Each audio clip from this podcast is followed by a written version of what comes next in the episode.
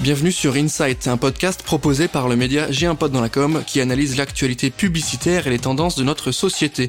Nous allons décrypter ensemble les différentes mécaniques créatives qui permettent de passer de l'idée à l'action. Et dans ce nouvel épisode, on va vous parler de pollution numérique, comment on peut maîtriser, mesurer et améliorer son impact euh, digital, du coup, ce qui va avec. Pour répondre à toutes mes questions, aujourd'hui, je reçois Ombline Nguyen, qui est directrice stratégie et data au sein de l'agence Razorfish, qui appartient au groupe Publicis. Salut Ombline, comment ça va? Écoute, ça va bien. Je suis ravie de venir parler de ce sujet qui nous tient particulièrement à cœur. On est heureux de t'avoir avec nous aujourd'hui parce que c'est un sujet important. C'est un sujet qui parfois peut paraître un petit peu flou euh, ou qui pour certains peut apparaître comme étant totalement accessoire ou anodin alors que non, notre usage d'Internet a un impact, les mails ont un impact, la façon dont on crée un site web, dont on crée une plateforme a un impact, euh, Netflix a un impact et je trouve que c'est bien aujourd'hui que tu sois là avec nous pour nous en parler, notamment en tant qu'experte au sein de l'agence. On commence très simplement. Tu peux nous pitcher euh, Razorfish, s'il te plaît? Ouais, alors Razorfish, en quelques mots, c'est donc tu l'as dit l'agence digitale du groupe Publicis. 300 euh, experts du digital. On mélange les experts euh, tech, créatifs, euh, stratégiques, delivery. Et nous, notre notre mantra, c'est we build, design and market good experiences. Et en fait, ce qui est hyper différent, c'est vraiment le good. Nous, on veut vraiment designer des expériences en ligne qui soient bonnes pour l'utilisateur, bonnes pour la société et bonnes bien sûr pour le business. Aujourd'hui, quand on parle euh, de pollution, hein, je l'ai dit, on n'a pas forcément en tête cette image euh, du numérique, du web, parce que c'est dématérialisé, parce que euh, c'est pas palpable. On se dit, bah, l'internet n'a pas d'impact sur ma vie, ne pollue pas. Je pense que tu pourras peut-être nous donner un peu de chiffres sur les mails, sur le fait de fermer les onglets, etc. Mais non, non, contrairement à ce qu'on peut penser, le web a un gros, gros impact et on peut surtout, et c'est là où c'est intéressant, maîtriser cet impact-là, notamment peut-être par la éco-conception et tout ce qui va avec. Est-ce que tu nous expliquer un peu ce concept? Tout à fait. Alors, euh, tu parlais de pollution numérique. C'est vrai que en fait, euh, on ne se rend pas compte que tout ce qu'on fait aujourd'hui qui a trait à du digital et du numérique pollue. D'ici 2025, 5 à 6 des émissions de gaz à effet de serre ça viendra de l'industrie numérique. Donc euh, là-dedans, ce qu'il faut, là où il faut relativiser, c'est que majoritairement, ça vient des terminaux, nos smartphones, nos tablettes, nos ordinateurs. Ensuite, viennent les réseaux et data centers. Donc quand tu parles des emails, en réalité, c'est une poussière dans tout l'écosystème parce que c'est parce qu'on renouvelle trop souvent mmh. nos équipements qu'on pollue. Euh, nous, dans tout ça, notre parti pris, et on le fait avec euh, Green IT, qui est euh, un collectif qui théorise depuis 15 ans l'éco-conception digitale. Donc nous, dans tout ça, en fait, notre parti pris, c'est de se dire comment on fait pour faire en sorte que les gens renouvellent moins souvent leurs terminaux. Et la réalité, et ça on le sait grâce au collectif Green IT, euh, c'est que 88% des terminaux qu'on renouvelle, donc nos téléphones, etc., c'est pas parce qu'ils fonctionnent pas, c'est parce qu'ils rament. Parce que tu sais, tu ouvres une app, euh, ça marche pas, tu ouvres un site web, ça bug, ça lag. C'est ça qui fait que tu renouvelles. Et donc nous, c'est comme ça qu'on rentre avec le sujet de l'éco-conception digitale. Donc on peut travailler à l'optimisation euh, d'un site web, d'une app ou d'un, logiciel euh, en soft plutôt que de changer le hardware et changer le, le, le produit en lui-même Alors, bien sûr, l'idée, c'est de se dire que si on design des expériences moins gourmandes, alors on va donner les clés à l'utilisateur pour garder plus longtemps ses terminaux.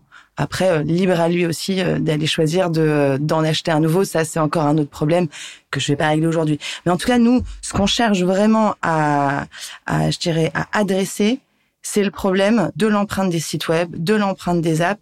Tout ça, ça fait que les équipements rament et ça fait qu'on les renouvelle trop souvent. C'est ça qui nous, ça qui nous embête. Et d'ailleurs, ce qu'il faut savoir, c'est qu'en 25 ans, euh, le poids d'une page web a été multiplié par 115. Donc c'est énorme. Alors que bon, on fait plein de choses euh, de plus en digital, mais je suis pas sûr qu'on fasse 115 fois plus de choses. Et finalement, c'est enfin c'est mauvais à tous les niveaux. On l'a vu, tu vas nous le dire sur le, point de vue écologique, etc. Mais au-delà de ça, une page qui rame, c'est mauvais pour la marque, c'est mauvais pour l'expérience utilisateur. C'est on est sur un truc qui est ok, enfin c'est naze, ça marche pas, je next. Donc on a on a que des obligations d'améliorer ça. Complètement. Et d'ailleurs, si on en revient en fait à, au principe d'éco-conception digitale, parce que tu peux entendre écho et tu, tu peux te dire ah en fait euh, tout le but euh, c'est juste euh, de réduire l'empreinte etc mais en réalité quand on en revient à la définition c'est permettre à l'utilisateur d'atteindre son but avec le moins de ressources possible Donc on se parle bien de d'aider l'utilisateur à faire ce qu'il a envie de faire. Donc on est vraiment dans l'idée de que ça lui prenne le moins d'efforts possible lui à euh, en termes de temps, d'énergie, mais aussi moins de ressources possibles en termes d'environnement. Donc il y a un sujet aussi de, de, de bonne pratique, d'usage, et au final on est surtout au service du user qui doit, euh, par son activité, par son expérience, euh, effectivement moins polluer, en tout cas moins provoquer de pollution, et surtout tu l'as dit, euh, quelque chose de plus sobre. On parle de sobriété. ce mot revient souvent. Je pense que pour vous, il est important aussi. Du coup, concrètement, dans les pratiques, ça revient à quoi? On dit c'est pas forcément vider une page web ou la lisser, mais ça revient à quoi? Ça revient à simplifier peut-être. Il faudrait un clic au lieu de trois. Euh, plutôt d'ouvrir une nouvelle page sur l'appli, bah, c'est directement amener le message en amont. Comment ça marche? Alors, en réalité, c'est un peu plus complexe que ça. Mais t'es là pour nous expliquer tout ça. Exactement. En fait, euh, l'éco-conception digitale, aujourd'hui, la réalité, c'est qu'on la mesure grâce à des algorithmes. Et il y en a un de référence sur le marché qui s'appelle euh, l'écoindex.fr et ça mesure en fait la façon dont euh, tout ce que la page va charger, la façon dont elle est codée, etc. Donc il y a un algorithme un peu précis, mais ce qui est hyper important de, de garder en tête, c'est qu'en réalité, on ne voit pas une page d'éco-conçue à l'œil nu ça ne se voit pas. Je prends l'exemple, on a analysé euh, plein de pages euh, différentes, plein de sites web différents, parce qu'on lance un baromètre à la fin du mois. Typiquement, on a analysé des pages de Wikipédia. Wikipédia, tu pourrais dire, bah, c'est génial, il n'y a pas d'image. Donc, théoriquement, comme il n'y a pas d'image, bah, euh, ça ne doit pas peser lourd dans l'addition.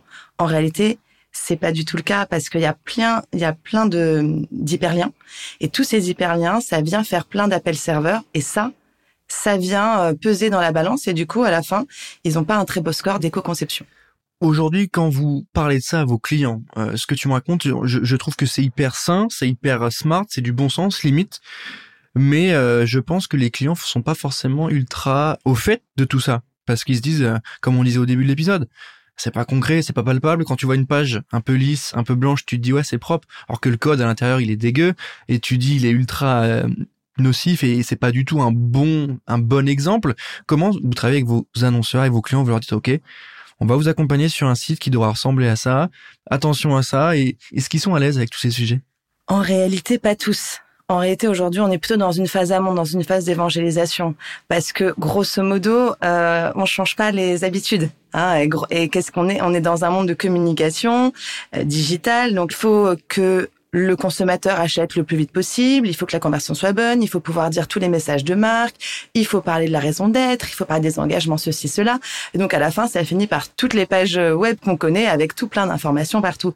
Il y a un vrai enjeu de, je dirais, de sensibilisation des métiers pour leur faire comprendre que va falloir commencer à faire des choix, à choisir les informations qu'on donne, D'autant plus que, de toute façon, euh, en réalité, le cerveau ne peut pas en mémoriser plus de sept éléments en même temps. Hmm. Donc, quand on met beaucoup d'informations sur une page, de toute façon, on surcharge l'utilisateur qui va regarder. Il y a un graphique, je pense qu'on peut le repérer facilement. Tu vois de quoi je parle, mais là où on peut regarder ce que les gens voient et regardent en premier sur les pages web. Et au final, tu te rends compte que des fois, tu pensais que ton emplacement en bas à gauche, il était ultra important il est même pas vu. Donc, euh, je trouve que ce que tu nous racontes là est important de leur réexpliquer un peu ça. Complètement. Bah, D'ailleurs, en fait, euh, un des un des éléments dans dans les principes, euh, les bonnes pratiques, je dirais, c'est d'aller supprimer ce qui est pas regardé. On sait que 57% d'une page en moyenne est vue. Donc ça veut dire qu'il y a 43% que les gens ne voient pas. Donc est-ce que tous les contenus sont vraiment nécessaires à voir? Est-ce que je les réinjecte? En tout cas, si tu commences à réduire la longueur de la page, à réduire le contenu, à prioriser ce qui est vraiment essentiel, bah un, tu vas réduire ton empreinte et deux, en plus, tu vas certainement générer beaucoup plus d'efficacité parce que l'utilisateur, il va aller beaucoup plus là où tu veux l'emmener. Comment on associe cette logique-là de d'éco-responsabilité, d'éco-construction avec certains sites qui euh, monétisent leurs audiences et du coup qui affichent beaucoup de contenu, de pubs, etc. Est-ce qu'il faut prendre en compte ça? Il faut avoir des bons partenaires programmatiques pour avoir des bons formats plus légers? Est-ce que c'est un sujet aussi ça?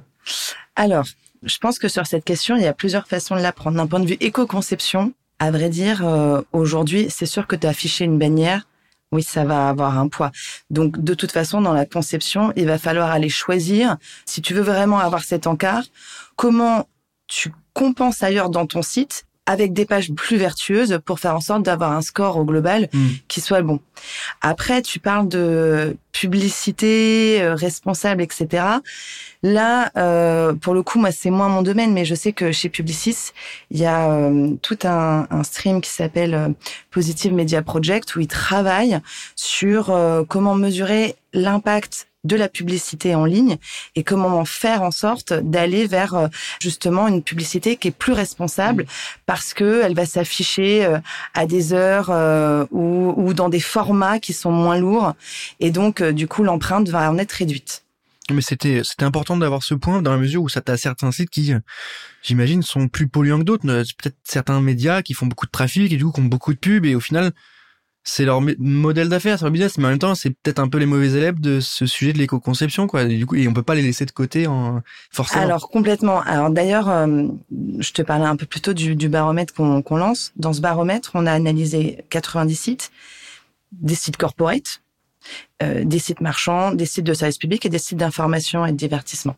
Et c'est sûr que quand on regarde les moyennes de chacun de ces sites, eh ben, euh, tu vois bien que euh, tout le monde n'est pas au même niveau. Et typiquement, je prends l'exemple des sites marchands, c'est eux qui ont la plus, la moins bonne note en moyenne. Mais en même temps, ils ont beaucoup de choses à gérer en termes de contraintes parce que quand tu veux vendre un produit en ligne, tu veux le montrer, il faut du coup des images, éventuellement des vidéos, tu dois afficher un stock, donc tu dois aller dans tes serveurs pour dire ah j'ai combien de stock, tu dois gérer la création de compte, donc pareil tu dois aller dans ta base de données clients, tu dois euh, aller euh, faire des appels euh, pour le paiement etc. Tout ça ça, ça va représenter un poids et ça va jouer dans ton score. Donc, c'est sûr que en fonction de ta nature de site, c'est plus ou moins dur d'avoir une très bonne note. En revanche, notre baromètre montre quand même que il y a des bons élèves, Mm. enfin, il y a des meilleurs dans chacune des catégories et que généralement, ils ont le double de la moyenne. Donc, nous, notre message, c'est pas de dire tout de suite et c'est c'est pas d'aller chercher la mention euh, félicitations des jurys, c'est de se dire il y a un mouvement d'amélioration continue qu'il faut lancer. Euh, les gars, on se lance, on essaie de s'améliorer. Il y a des petits quick wins. Comment on va gratter un point, deux points pour aller choper la note supérieure? J'ai l'impression d'être en conseil de classe. là. c'est pas félicitations, mais c'est encourageant parce que bavardage euh, au Exactement. fond de la classe. Mais du coup, tu me parlais de bonnes, de bonnes notes, de bons élèves. Est-ce qu'en France, on a des exemples, euh, des bonnes pratiques, des bons élèves, peut-être du CAC 40 aussi, parce que c'est surtout à eux qu'on s'adresse, c'est eux qui ont des forces de frappe là-dessus, qui peuvent faire évoluer les choses. Est-ce qu'on a des exemples vertueux? Alors, euh, dans le baromètre, on a des bons élèves. Les meilleurs, d'ailleurs, ont 65 sur 100. Ce qui est plutôt pas mal. C'est la note 2B, hein, euh, il y en a un. Mais là, pour te donner une idée, euh, sur les sites corporate du CAC 40, la moyenne, elle est à eux. Elle On pas, 34 alors. sur 100. Voilà. Donc, mais c'est normal aussi. En fait, il faut, faut relativiser l'éco-conception digitale. Euh, Aujourd'hui, il n'y a pas vraiment de démarche consciente des entreprises dans ça. Euh, il faut savoir que jusqu'à présent, dans tous ces enjeux un peu de réduction de son empreinte environnementale, les entreprises ont priorisé le fait de euh, s'atteler à leurs procédés industriels. Aujourd'hui se pose la question de d'aligner leurs engagements RSE avec leur digital. Donc c'est là où la sobriété numérique, où l'éco-conception digitale rentre en jeu. Donc nous, les scores qu'on voit apparaître, ils sont assez logiques parce qu'ils sont, je dirais, symptomatiques d'une prise de conscience en cours, mais pas encore d'un réel mouvement coordonné. Tu sais ce que je vais te demander, Ombline, euh, combien ça coûte? C'est un sujet, on veut faire les choses un peu mieux, correctement. J'imagine que le prix, il va aussi, enfin tu vois, c'est une dépense. Est-ce que les annonceurs sont prêts à mettre ce prix, ce budget pour améliorer leur site ou est-ce qu'on est encore sur un truc totalement euh, en décalage avec leurs envies Alors aujourd'hui, euh, je dirais que parce que même nous, en fait, on, on apprend en faisant. Euh, aujourd'hui, on sait qu'il y a 115 bonnes pratiques et il n'y a pas de recette magique pour avoir le meilleur site. Donc, il faut un peu tester. Donc, ça fait que quand tu veux coster un projet où tu mets l'éco-conception au cœur, bah, tu vas vendre d'une certaine façon. Mais oui, éve- éve- éventuellement, ce que ça veut dire, c'est qu'il faut pouvoir, il faut que le client soit prêt à être dans cette euh, logique d'agilité, Ouais, test and ouais. learn. Ceci étant dit, pour l'instant, c'est pas obligatoire. Donc pour l'instant, les entreprises peuvent se dire bon bah euh, ce mode-là où ils font plus où en plus je vais devoir dire moins de choses, je vais devoir prioriser, ça m'arrange pas, j'attends. Très bien, ils peuvent attendre.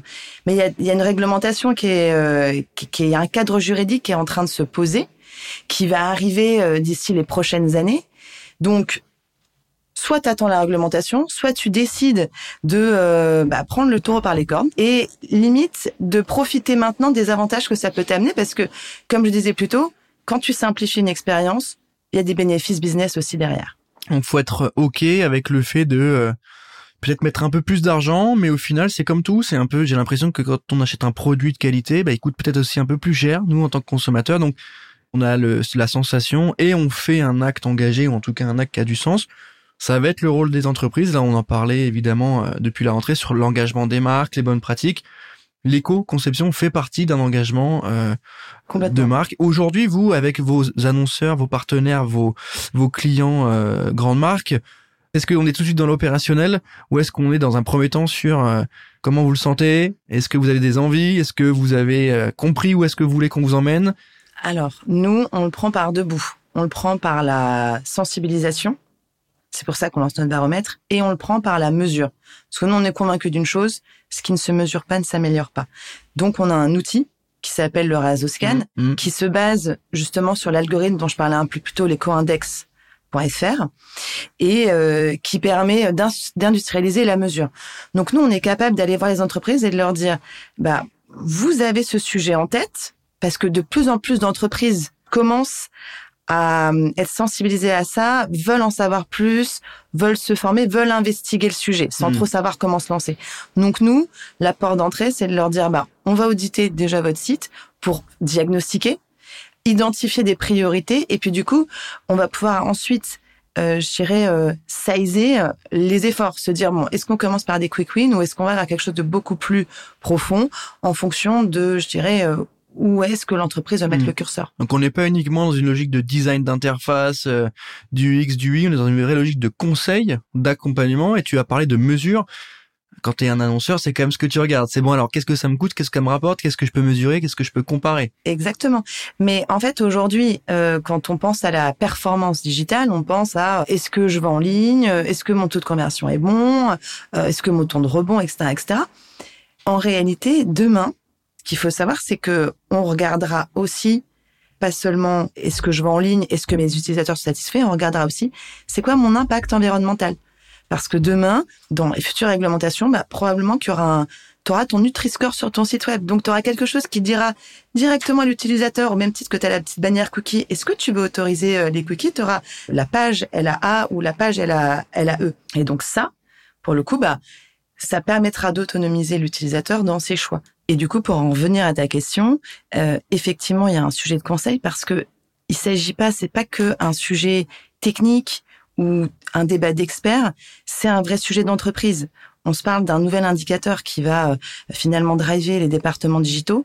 Donc du coup, ça va nécessiter un peu de change management, des nouvelles pratiques, parce que euh, finalement, ce sera pas seulement que la responsabilité de la tech de bien coder ou de l'UX de bien concevoir, ça va aussi être une responsabilité métier de faire en sorte que les contenus qu'ils uploadent sont euh, à la bonne résolution par rapport à l'affichage que ça que hmm. ça permet et donc pour optimiser au plus le poids de la page et le poids du site web.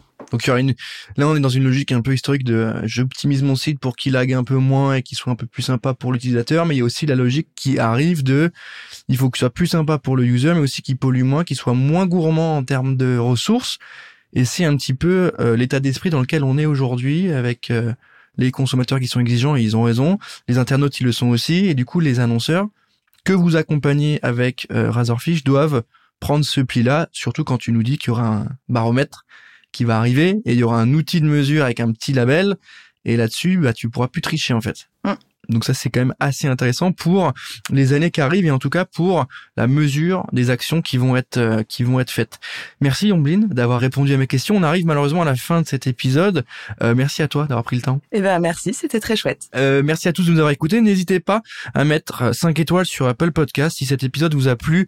Éco-conception, gros sujet. Je pense qu'on va évidemment suivre les actus de l'agence Razorfish sur J'ai un pote dans la com puisque ça va traiter de ces sujets et que le baromètre arrive et va pouvoir nous informer un peu plus.